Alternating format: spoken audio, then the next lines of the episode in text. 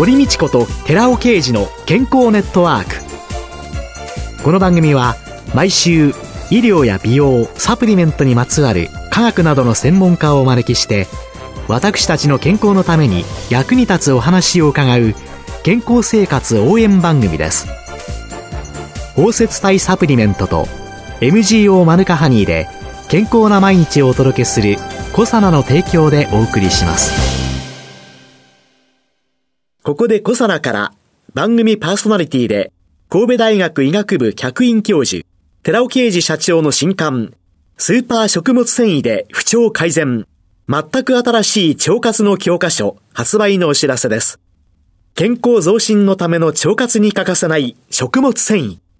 最新の研究によって、アルファオリゴ糖が持つ食物繊維としての様々な働きが分かってきました。知っておきたい体のメカニズムを分かりやすく解説しながら、アルファオリゴ糖を用いた腸活にまつわる最新のトピックスや食事術を満載しました。寺尾刑事、小佐社長の新刊、スーパー食物繊維で不調改善。全く新しい腸活の教科書発売のお知らせでした。こんにちは、堀道子です。今月は管理栄養士で野菜ソムリエ上級プロ一般社団法人大人のダイエット研究所代表理事の岸村康代さんをゲストに迎えて結果が出る食べ方が簡単に続く方法、鈴食べをテーマにお送りしています。岸村さんよろしくお願いします。よろしくお願いいたします。岸村さんは今年6月に換気出版から結果が出る食べ方が簡単に続く方法、続く食べ方と書きます、鈴食べという本を出版なさいました。今月はこの本の内容に沿ってお話を伺っています。これまでダイエット成功のための正しい食習慣をいかに身につけるかということで伺ってきたんですけれども、もうどうしてもこれが食べたいっていう時はありますよね。ご著書の中に帳尻を合わせるということが書かれてるんですけども、これは収支バランスを取ることがとても大切ですよっていう話をよくするんですけれども、食べるエネルギーと動くエネルギーのバランスで、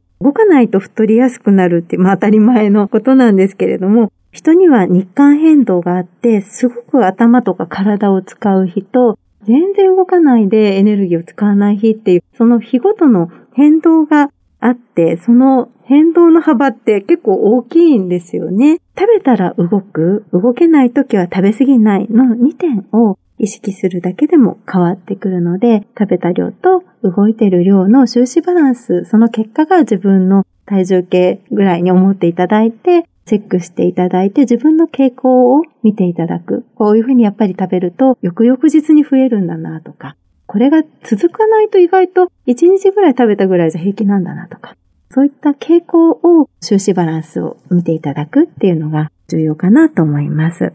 毎日体重計に乗るって大切ですか？毎日乗ることによって自分の傾向と対策を立てられやすいのと、あとそれをグラフ化すると自分のギザギザの体重計の山を見ていくと増えていった時の抑止力になったり、減っていく時のモチベーションになったりするのでお勧めしたりしているんですけれども、ずっとやらなくてもいいので、自分の傾向を見るために一時的にやっていただくっていうのもおすすめです。ただ、それが減らない時にすごく増えていくのがストレスになるようだったら、その時はやめていただいて、自分がなんとなく今だったら頑張れそうっていうタイミングで傾向を見ていくっていうのがおすすめです。今、リモートワークというのが定着し始めて、通勤でものすごいラッシュの電車に揉まれて遠距離通勤してた人が通勤時間がなくなり、睡眠が長く取れるようになり、それはとっても良かったねというようなこと言われたりするんですけれども、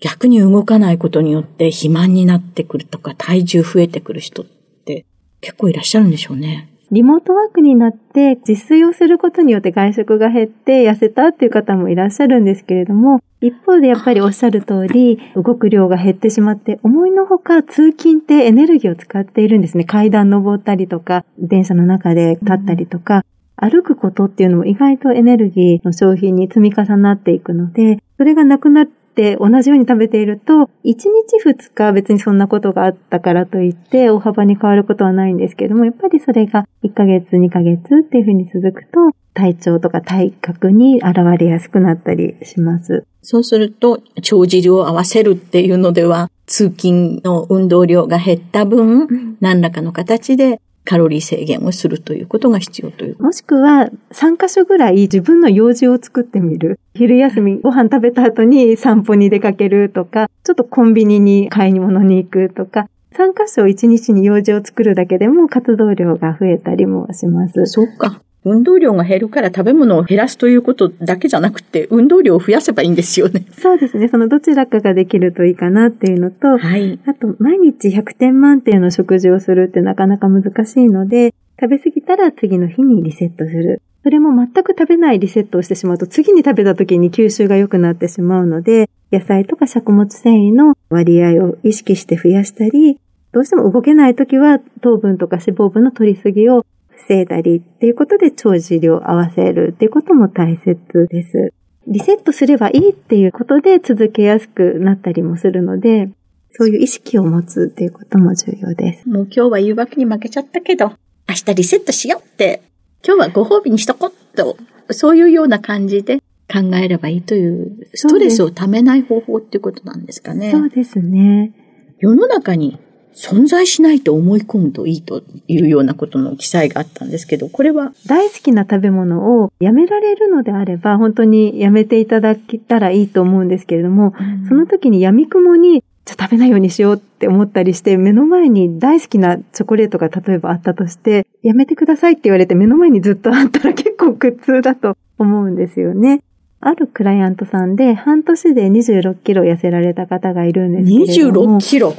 本当に別人のようになられて痩せられた方がいるんですけれども、その方はとてもチョコレートが好きだったんですね。そんなに好きならやめなくてもいいですよっていう話もしつつ、ただやめた方が結果が出やすいですっていう話をして、例えば戦時中だと思ってみてくださいって。戦時中だったら食べるものにも目の前にありつけるかわからない中、チョコレートなんて夢のまた夢。世の中にないって思うと、自分の意識からなくなる。でも、あそこに買ってあるなとか、目の前にあるなって思うと、どうしてもついつい食べてしまうということになるので、世の中にないものと思い込んでみる。どうせ思い込むならそういう思い込みを活用していただくっていうのも一案ですっていう話をしたら、それがその方には合っていたようで、それがきっかけで痩せてから、体が軽くなると自然と運動したくなる瞬間が現れるんですけども、その方も自然と1ヶ月ぐらいで5キロ痩せたら運動もしたくなってきましたなんて言って、みるみるうちに26キロ痩せられました。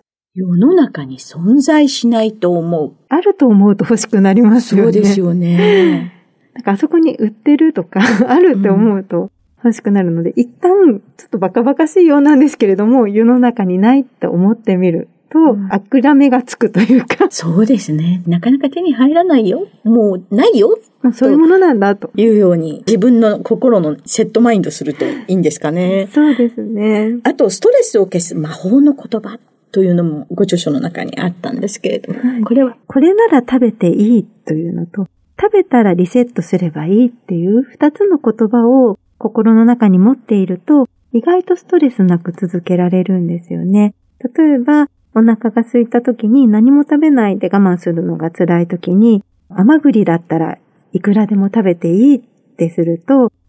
意外にもそんなに食べられないでお腹が満たされたりします。甘栗って一袋、小袋だと60キロカロリー程度で、大袋でも140キロカロリー程度だったりするので、あとは野菜だったらいくら食べてもいいって、野菜ビュッフェとか、食前に野菜をたっぷり食べておくと、意外と食べ過ぎを防げたりするんですけれども、どんなに食べても焼肉とか、それほどのカロリーになることってないので、そんな形で、これだったら食べていいよっていうもので、自分が意外とこれだったらできそうっていうものを持っておくっていうのが一つのポイントです。あと、残すとか、不要になったら捨てるっていうのもありですか？私も食べ物は粗末にはしてはいけない。絶対残してはいけないっていう風に育ってきたので、残すことができなくて、申し訳ないから食べるみたいなことをしていて、ある時、その結果太ってボロボロになった自分を見て、もっと自分を大切にすることも大切だなと思ったんですよね。もったいないとかゲムで食べてないかって考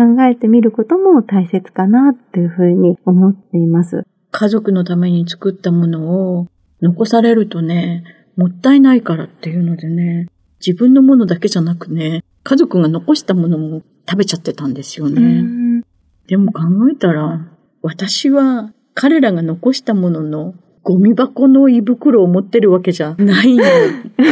ですね。もったいない、うん。確かにもったいない。だから残さないように選べばいいんですよね。例えばじゃあそれをじゃあ翌日の朝に食べるようにして、次の日の買い物はちょっと少なめにするとか、そういった形で自分のちょうど良いところを選んでいただけるといいのかなと思います。女性の場合、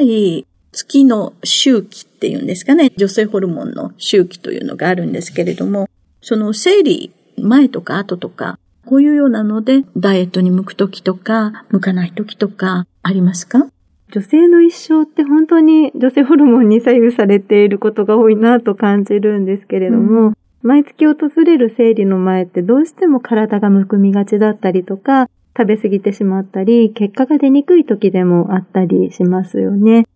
そんな時に、こんなに頑張ったのに、こんなに頑張っているのにって根詰めてしまうと、すごくストレスになったり、そこで嫌になってやめてしまいがちだと思うんです。ですので、そこは、キープっていうのを心がけて、生理後にはまた下がる、下がりやすいっていうことを利用して、準備期間ぐらいに考えて、無理のないところで頑張るのが一番かなと思います。食欲がどうしても出てしまう人は、食物繊維やタンパク質の働きを上手に活用して意識して取ることで食欲をコントロールしやすくしたり、女性もホルモン用物質が含まれている大豆製品などを活用するのもいいかなと思います。月経前は、生理前は、キープ期。ここで痩せなくてもいい。そうですね。もう割り切ってしまって、うん、準備期ぐらいに思ってゆったりと適度に頑張りつつ、終わってからこう頑張り期ぐらいに思っていくと、意外と長期的に見ると結果が出たりすることもあります。基礎体温を測ったりいろいろして、自分の体のリズム、そして体重の変化、そして食事日記なんかもつけるといいのかもしれませんね。今週のゲストは管理栄養士で野菜ソムリエ上級プロ一般社団法人大人のダイエット研究所代表理事の岸村康代さんでした。来週もよろしくお願いします。よろしくお願いいたします。続いて、寺尾刑事の研究者コラムのコーナーです。お話は、小佐野社長で神戸大学医学部客員教授の寺尾啓二さんです。こんにちは、寺尾啓二です。今週は腎機能に対照的な影響を及ぼす善玉リポ酸と悪玉リポ酸というタイトルでお話しさせていただきます。昔から物事の要の意味で、肝腎という言葉が使用されてきましたが、肝臓と腎臓は体内の恒常性維持に大変重要な臓器です。肝臓に比べ腎臓は単におしっこを作る臓器と思われがちですが、実は人体ネットワークの要として血液中の酸素量や血圧と密接に関係しています。腎臓は老廃物を含む血液をろ過してきれいな血液にしています。そして不要な老廃物を体外に排出するためにおしっこを作っています。腎臓ではこの血液生成の際に血液の成分調整を行っていて、本当の腎臓の役割はおしっこを作ることではなく、血液の成分を適正に維持するための血液の管理なのです。なので、腎臓に異常が起きると、全身の他の臓器に悪影響をもたらします。その一方で他の臓器での異常が起きると、腎臓に影響が出てくるほど、各種臓器の中でも腎臓は重要な臓器と言えます。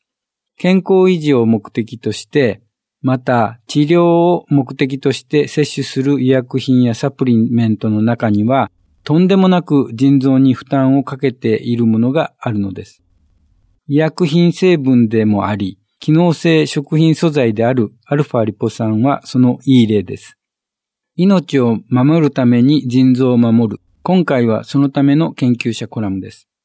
では本題です。この研究者コラムでは、すでにアルファリポ酸ラセミ体サプリメントに含まれる S 体による死亡率上昇メカニズムを解明。糖尿病、脂質異常症の方にアルファリポ酸ラセミ体摂取は危険という長いタイトルで、悪玉リポ酸である Sα リポ酸を含むサプリメントの危険性を指摘した記事を載せています。その内容は、血液中にはアルブミンというタンパクが存在していて、血圧調整や脂溶性成分の運搬の働きを担っているのですが、このアルブミンと悪玉リポ酸の非天然の Sα リポ酸が血液中で不溶性の凝集物を作ってしまい、腎機能に悪影響を与えるが、善玉リポ酸である天然型の Rα リポ酸は凝集物を作らず影響は与えない。といったことでした。もう少し具体的にここでも説明しておきます。透明なアルブミン水溶液に Rα リポ酸と Sα リポ酸を添加したところ、Rα リポ酸は完全に溶解しましたが、Sα リポ酸の場合は 大きな不要物を形成することが判明しました。そしてこの不要物を分析したところ、Sα リポ酸はほとんど検出できませんでした。そして Rα リポ酸と Sα リポ酸は同じ量を添加したにもかかわらず、Sα リポ酸濃度は Rα リポ酸濃度よりも顕著に低いことが明らかとなりました。この結果は Sα リポ酸とアルブミンが反応して不溶性の重合物が生成していることを意味しています。このような反応が血液中で起これば、プラークや血栓で血流の悪くなっている血管では特に動脈硬化の危険性のある患者には当然のこと悪影響を与えると考えられます。また、これまでの学術的な報告の中にも、この結果を支持する報告があります。アルファリポ酸ラセミ体をマウスに根治摂取させた試験で、血液性化学検査値において尿酸やカリウムが顕著に上昇したという報告ですが、その考察として何らかの要因で腎臓に不要物質が沈着、蓄積し、子宮体のろ過機能に異常が見られるといったアルファリポ酸ラセミ体の腎機能障害の可能性が指摘されています。お話は小佐奈社長で神戸大学医学部客員教授の寺尾啓二さんでした。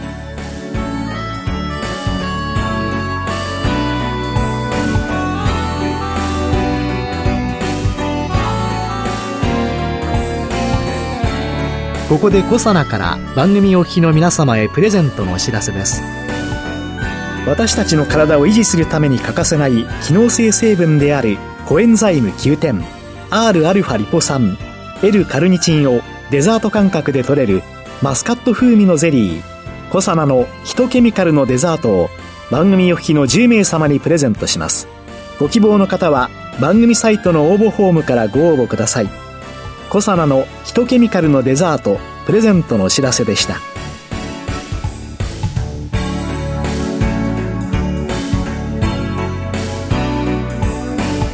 堀道子と寺尾啓二の健康ネットワーク